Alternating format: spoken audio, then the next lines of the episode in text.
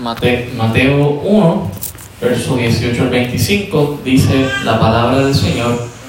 El nacimiento de Jesucristo fue así. Estando desposada María, su madre, con José, antes que se juntasen, se halló que había concebido del Espíritu Santo.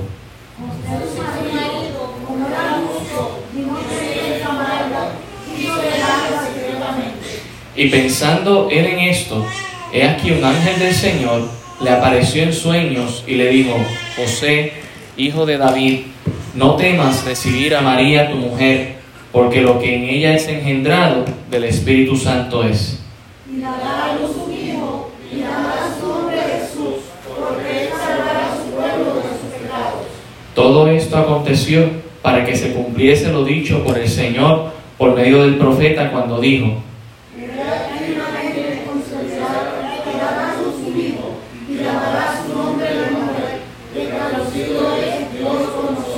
Y despertando José del sueño, hizo como el ángel del Señor le había mandado y recibió a su mujer. Pero no la conoció hasta que dio a luz a su hijo primogénito y le puso por nombre Jesús. Señor, damos gracias por tu palabra.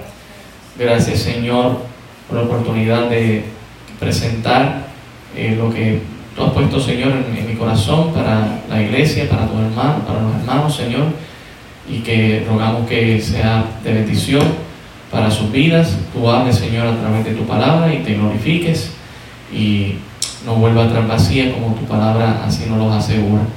Gracias damos por todo en el nombre de Jesús. Amén. Pueden tomar asiento, hermanos.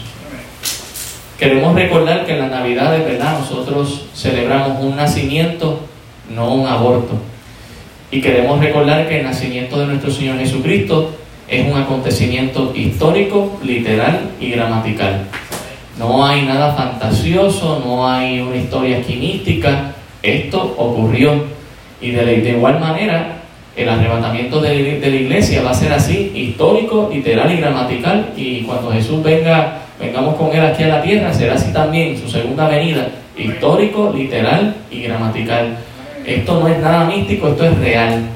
Pero, ¿verdad? Lo que quiero en esta mañana enfatizar es, o el tema que, más bien le he puesto a este, a este pequeño sermón es cuando los planes cambian en la primera Navidad. Cuando los planes cambian en la primera Navidad. Y entonces el título para nosotros sería cuando los planes cambian en tu vida. Cuando los planes cambian en tu vida. Yo, yo estoy seguro que todos nosotros tenemos planes para el 2024, pero no sé si hemos considerado que Dios tiene otros quizás y que todos esos planes podrían cambiar.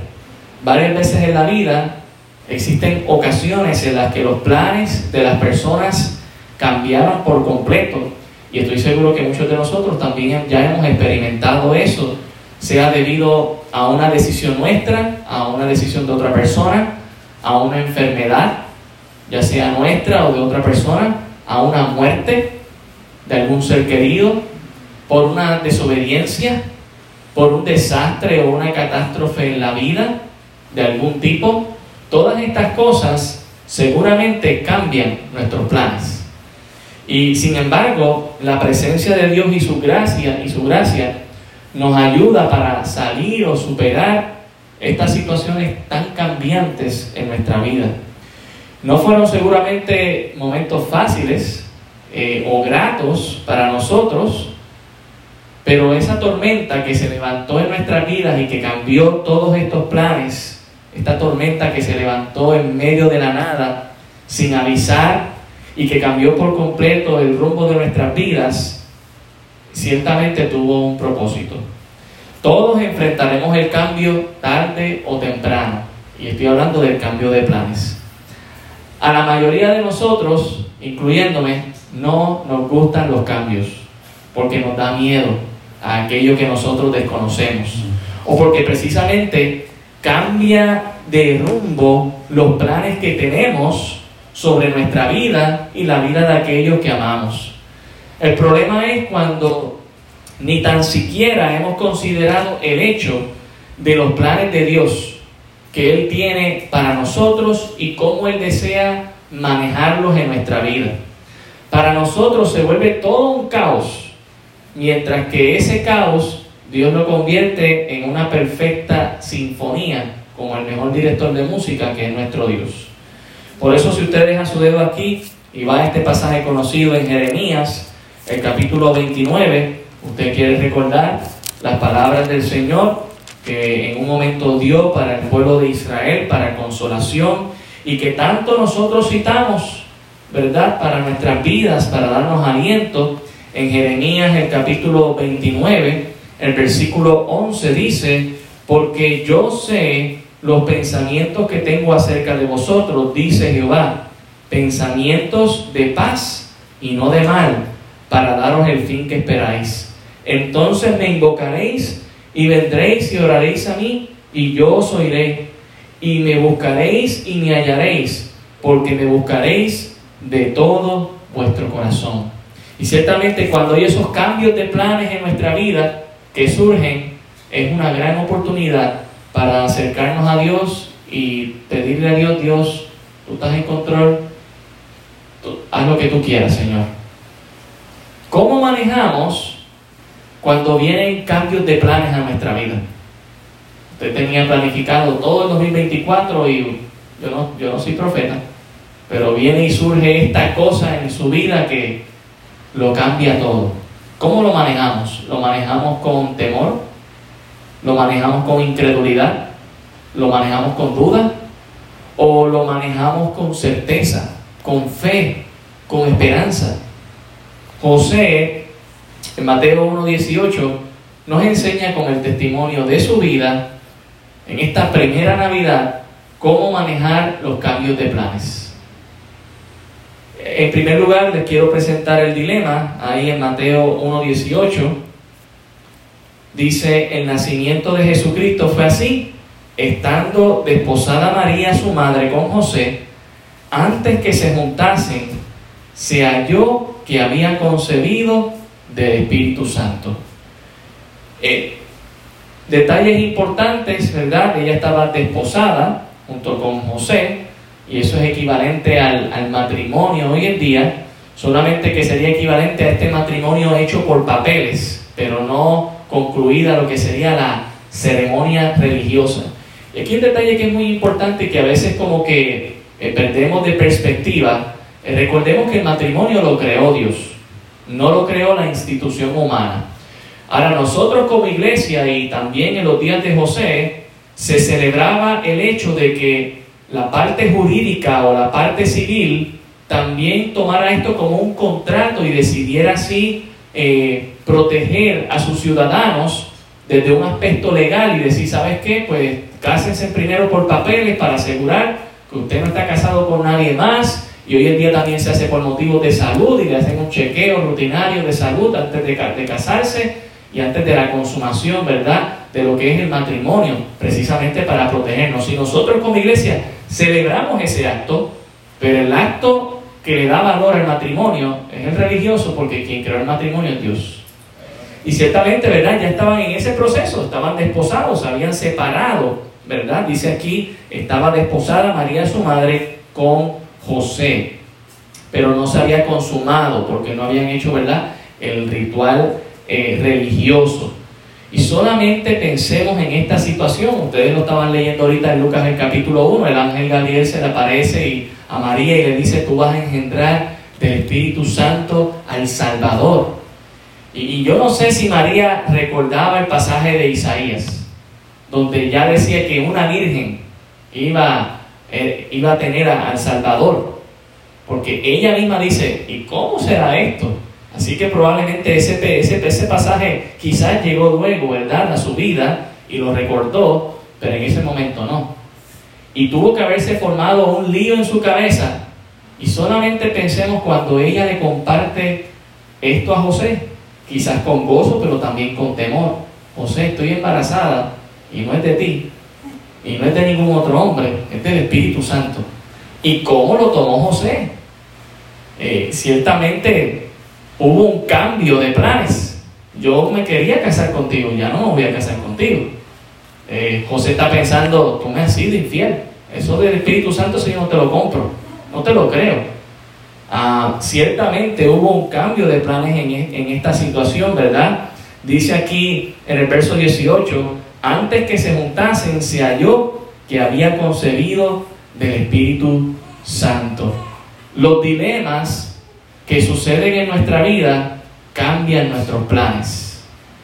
Si nosotros vamos a Santiago, el capítulo 1, recordamos lo que debemos hacer en un dilema, ¿verdad? Y estamos tomando el ejemplo de, de José, pero piense usted quizás en alguna situación donde usted se ha encontrado en un dilema entre la espada y la pared. ¿Qué voy a hacer ahora? Estos cambios de planes que están sucediendo en mi vida, ¿cómo los voy a manejar? ¿Cómo los voy a trabajar?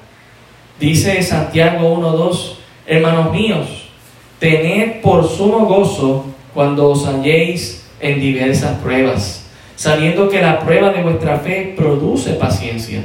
Mantenga la paciencia su obra completa, para que seáis perfectos y cabales sin que os falte cosa alguna. Y si alguno de vosotros tiene falta de sabiduría, pidan a Dios, el cual da a todos abundantemente y sin reproche, y le será dada. ¿Sabe qué tenemos que hacer en un dilema? Pedir sabiduría y gozarnos en medio de esto. Wow, Señor, estoy, esta situación no está fácil, pero gracias, Señor, porque es una oportunidad para crecer.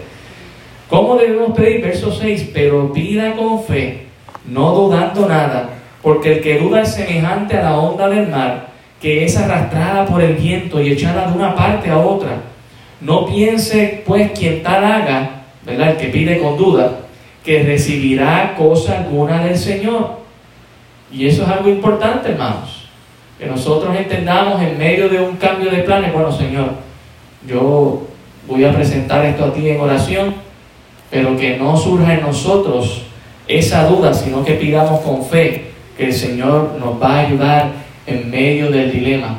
Así que en medio de, de los cambios de planes que puedan surgir en el 2024, un dilema que se pueda suscitar, o quizás uno que ya estás pasando, pide sabiduría. En medio de los cambios de los planes en tu vida, busca la dirección del Señor Jesucristo. Es lo único que tú necesitas. Y ciertamente vamos a ver que fue algo que hizo José. Verso 19. José, su marido, como era justo y no quería infamarla, quiso dejarla secretamente. Allá en Mateo 1.19 se nos describe el carácter de este hombre de Dios. Era un hombre justo y era un hombre recto. Dios escogió a dos personas especiales para asegurar traer al Salvador de este mundo. Escogió a María, una mujer devota a Dios, una mujer adoradora del Señor, fiel, y que notamos allá en Lucas 1 cuando el ángel le dio el mensaje, hágase conforme a lo que Dios quiera. Aquí está la sierva del Señor, ¿verdad? No, no hubo ese cuestionamiento, aunque sí hubo esa duda. ¿Cómo va a ser esto? ¿Cuál es ¿Cómo es el proceso, verdad? Pero ciertamente vemos esa disposición de María. Y Dios escogió a un hombre que aunque en su mente él pensó, esta mujer me ha sido infiel, lo trabajó de la manera en que Dios hubiese tratado a un pueblo infiel, con amor, con justicia, con respeto, no con odio. Notemos aquí José, su marido, como era justo y no quería infamarla, quiso dejarla secretamente no pudo casarse con María debido a la percepción que él tenía de una violación de justicia. José la amaba definitivamente y su amor por ella fue tal que decidió no infamarla, es decir, descubrir públicamente lo que él pensaba que María había hecho, que era que le había sido infiel. Por eso la dejó secretamente. Hermanos, déjenme decirle algo. José pudo haber infamado a María, apedreado a María conforme a la ley y todavía era justo. Pero se nos describe aquí que su justicia fue basada en el amor, en la misericordia, en dejar esto pacíficamente. En, José, hermanos, podemos ver el amor de Dios para con nosotros. José, José es como seas, que aún ama a esa mujer adúltera. Y si tiene que rescatarla y recasarse con ella, lo hace, en vez de condenarla. José escogió el camino del amor y la paz, dos virtudes que precisamente nos encantan realzar en el tiempo de Navidad, pero que debe ser un carácter cristiano en nuestras vidas a diario. Y ciertamente, hermanos, podemos ver ese amor de Dios en la vida de José. En medio de los planes o de cambios de planes en tu vida que se puedan suscitar, te animo a que escojas el camino del amor. Ama hasta el final. Ama al Señor Jesucristo. El que ama al Señor triunfa. Primera de Corintios 13, 13. Algunos no lo sabemos de memoria. Dice, y ahora permanecen la fe, la esperanza y el amor. Estos tres. Pero el mayor de ellos es el amor. Yo no sé qué cambios de planes podrían venir a tu vida, pero escoge el camino del amor. A veces escogemos solucionar ciertas situaciones o ciertos cambios de planes manejándolo con ira, manejándolo con disgusto, con enojo, con, eh, ¿verdad? Nos sentimos con amargura. Dios quiere que escojamos el camino del amor. José pudo haber reaccionado diferente, con odio, con resentimiento, con tristeza, y pudo haberla apedreado, pero él escogió el camino del amor. Oye, esto fue un cambio de plan bien brutal. ¿Pueden imaginar a este hombre enamorado que está trabajando para... Y, sabemos que María le fue fiel, vamos a ser claros. Pero toda esta situación que se, que se levantó, hermanos, que pudo haber terminado en el bochinche más, bueno, aún en los días que ya Jesús era adulto, eh, fue tratado como un bochinche. Dicen que era el hijo de, de adulterio. Así le llamaban a él, el hijo del adulterio. Cuando realmente era el hijo de Dios de la obra que el Señor hizo. Pero Dios escogió este hombre que a pesar de que Dios le cambió los planes de cómo él se percibía con su esposa, Dios decidió trabajarlo de esta manera porque había visto en el corazón de él, hay amor. Yo sé que él va a amarla, a quererla y no me la va a matar. ¿Estamos listos para los cambios de planes que puedan venir en nuestra vida? ¿Cómo lo vamos a trabajar? buscando la dirección del Señor, escogiendo el camino del amor. Hermanos, José tuvo compasión a pesar de estar herido. Notemos lo que dice eh, en el verso 20, la primera expresión, y pensando él en esto. ¿Sabe cuánta cabeza José le tuvo que haber dado a esta situación? ¡Wow! María me fue infiel. Y ahora me viene con el cuento ese de que fue cosa del Espíritu Santo. ¿Cuánta cabeza le tuvo que haber dado este hombre? Ese estaba herido, dolido. Pero decidió no, no avergonzarla públicamente, no infamarla, porque él escogió el camino del amor. Pero no solamente escogió el camino del amor, sino también el camino de la compasión. En Efesios, el capítulo 4, Efesios, el capítulo 4, el verso 31 dice, quítense de vosotros toda amargura, enojo, ira, gritería, maledicencia y toda malicia. Antes sed benignos unos con otros, misericordiosos, perdonándoos unos a otros, como Dios también os perdonó a vosotros en Cristo. José no solamente escogió el camino del amor, pero también escogió el camino del perdón. Decidió no dejar que la ira, el enojo, tomara lugar en su vida, sino escogió el camino de la compasión. José lo hizo estando lastimado, sintiéndose traicionado, sintiendo dolor en su corazón. Él escogió el camino de la compasión y de la misericordia.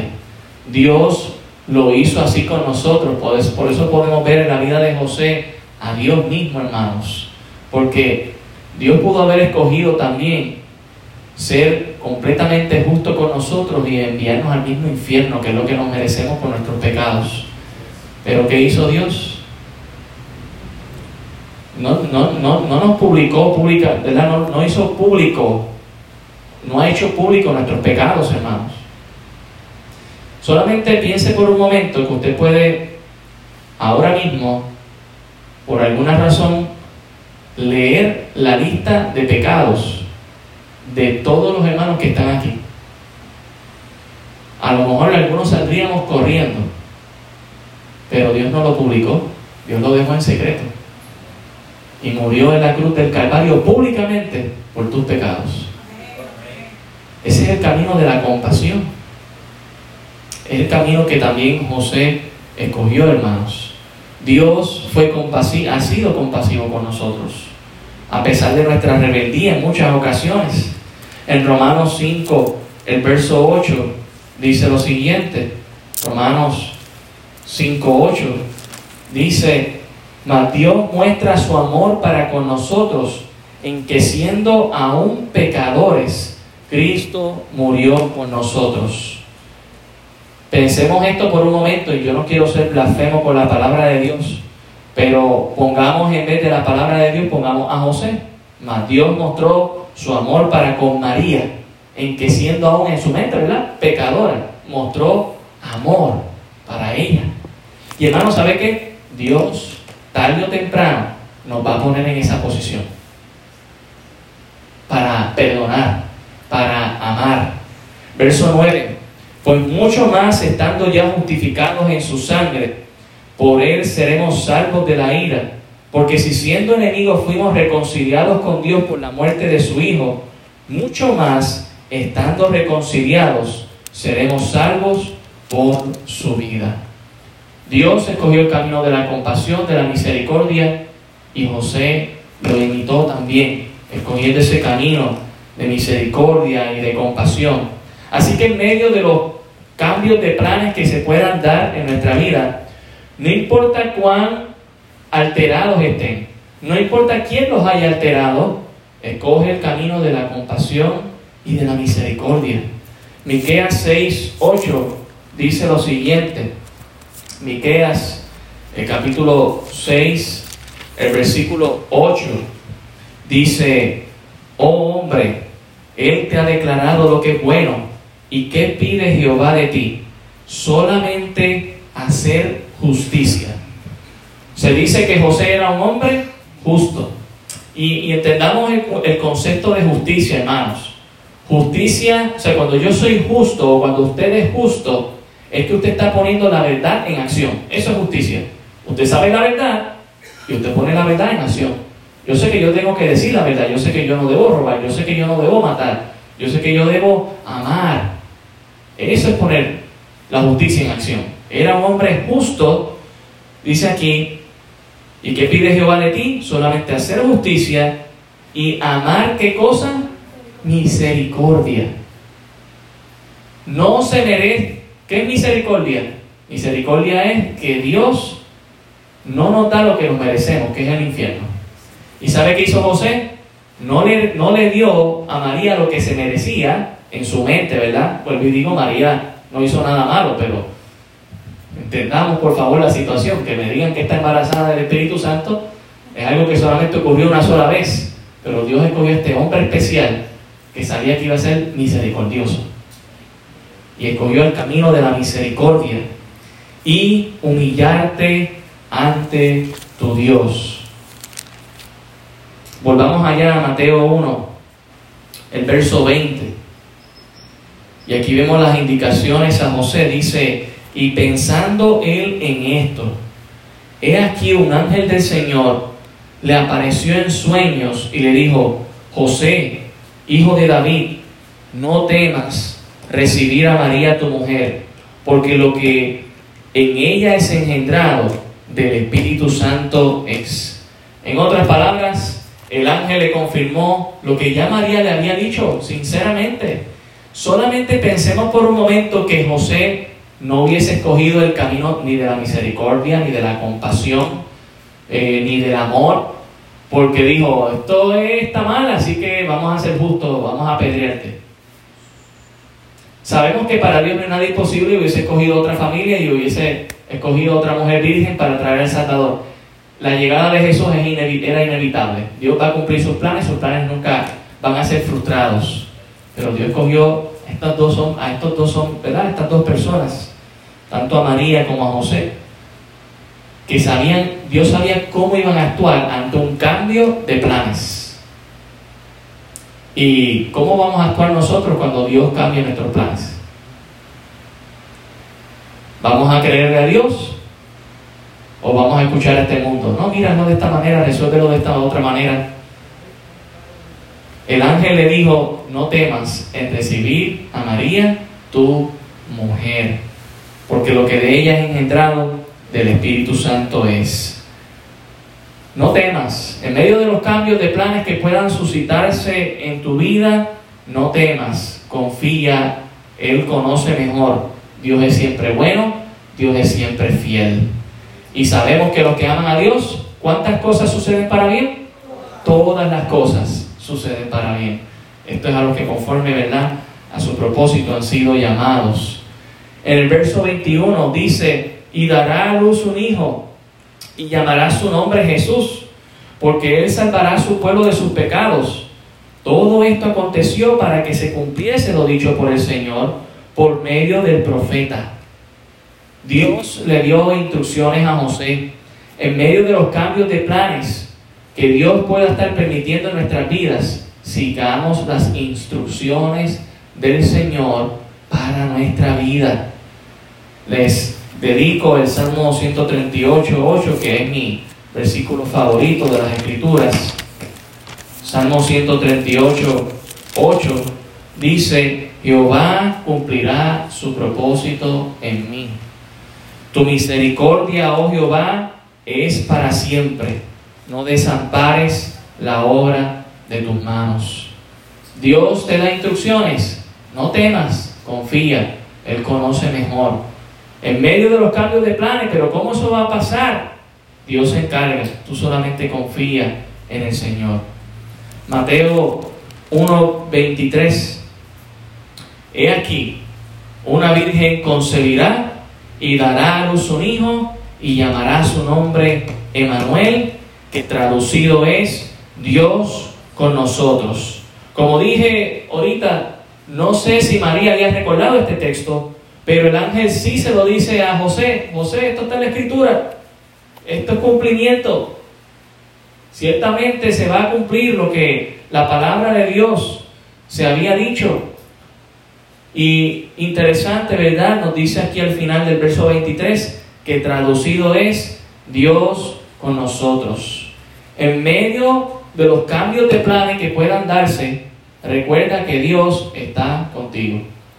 Mateo 28, 20, el Señor le dice a sus discípulos, antes de ir al cielo, lo siguiente, enseñándoles que guarden todas las cosas que os he mandado, y he aquí, yo estoy con vosotros todos los días, hasta el fin del mundo. Amén.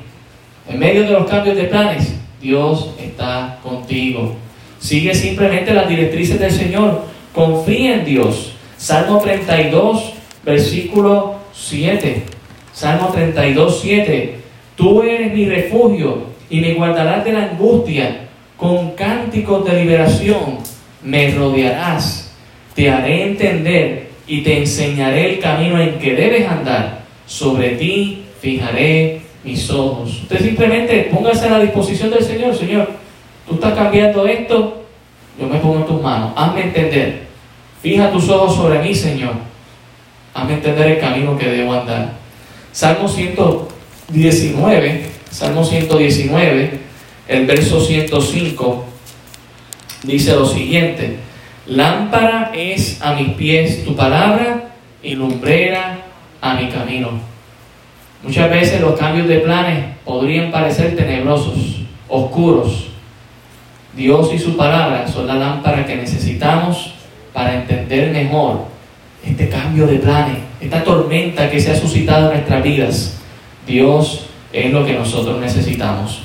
Y en todo caso, en medio de estos cambios de planes que se puedan dar, el primer libro de Samuel, el capítulo 3, el verso 9, el líder dio un consejo tremendo a Samuel. Primero de Samuel 3:9. Y dijo Elías a Samuel, ve y acuéstate, y si te llamare dirás, habla Jehová, porque tu siervo oye. Así fue Samuel y se acostó en su lugar. Y vino Jehová y se paró y llamó como las otras veces, Samuel, Samuel. Entonces Samuel dijo, habla, porque tu siervo oye. Oramos, qué bendición, pero también necesitamos callar y oír, hermanos. Cuando los planes están cambiando, yo estoy seguro que oramos mucho y a veces no nos callamos y no estamos escuchando a Dios. Yo no estoy diciendo que no deje de orar, ore sin cesar, eso es lo que la Biblia dice. Ore sin desmayar, ore como que es la necesidad suya de estar conectado con el Señor. Claro que sí, pero calle y escuche a Dios. Dios también quiere hablar, quiere que usted le escuche. Habla porque tu siervo oye. En medio de los, de los cambios de planes que puedan venir en nuestra vida, recuerda escuchar a Dios. Y eso fue lo que hizo José. Escuchó a Dios, escuchó al, mensajero de Dios. Mira, recibe, no temas, recíbela, es del Espíritu Santo, le vas a poner Jesús, Dios con nosotros. Y notemos en último lugar la decisión de José en Mateo 1, el verso 24. Mateo 1.24 dice, y despertando José del sueño, hizo como el ángel del Señor le había mandado y recibió a su mujer, pero no la conoció hasta que dio a luz a su hijo primogénito y le puso por nombre Jesús. Estoy seguro que, que José quería conocer a María mucho antes, hermanos. Dios cambió los planes y no la conoció hasta después, mucho tiempo después que tuvo a Jesús el primogénito.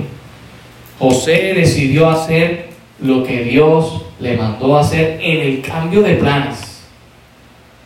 En medio de los cambios de planes para tu vida, hermano, hermana, decide hacer lo que Dios te manda hacer. No seamos como Jonás. Dios nos quiere en un lado y nos vamos para el otro. No seamos como Saúl. Nos desesperamos en medio de los cambios de planes. No llega, déjame yo hacer el sacrificio. ¿Y qué es lo que dice allá? En primer libro de Samuel, el capítulo 15, el verso 22, dice lo siguiente, y Samuel dijo, se complace Jehová tanto en los holocaustos y víctimas como en que se obedezca las palabras de Jehová.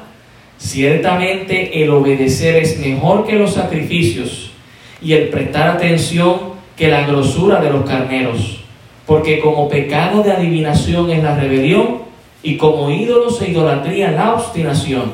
Por cuanto tú desechaste la palabra de Jehová, Él también te ha desechado para que no seas rey. Más bien seamos como José. Estos son los planes de cambios, eh, perdón, los, planos de, los, cambios de planes, Señor. Esto es lo que tú quieres. Tú has hablado, yo sigo lo que tú dices, Señor. Y, vemos la actitud, ¿verdad?, de Mateo. No lo vemos eh, pensando esto dos veces. Dice inmediatamente en el verso 24, y despertando José del sueño, hizo como el ángel del Señor le había mandado y recibió a su mujer. No hubo más cuestionamiento, no hubo más peros. Los planes cambiaron por completo, hermano. Ahora, solamente imagine con el récord que José en su mente tuvo que haber vivido toda la sociedad diciendo, wow, te casaste con una mujer que te fue infiel, así empezaste tu matrimonio. Wow. No la, no la quisiste apedrear conforme a la ley. José tuvo que vivir con eso en su el resto de su vida. Pero no le importó lo que la sociedad pensaba, sino lo que Dios le dijo. En medio de los planes que puedan cambiar, hermano, no escucha el mundo, escucha a Dios. Escoge el camino del amor, de la misericordia, de la compasión, siga pidiendo sabiduría al Señor y ponga en acción lo que Dios le manda a usted hacer. Al final del día, la gloria será del Señor y usted será bendecido, así como también lo fue José, a quien Dios escogió para criar a Jesús. Qué grande privilegio, ¿no?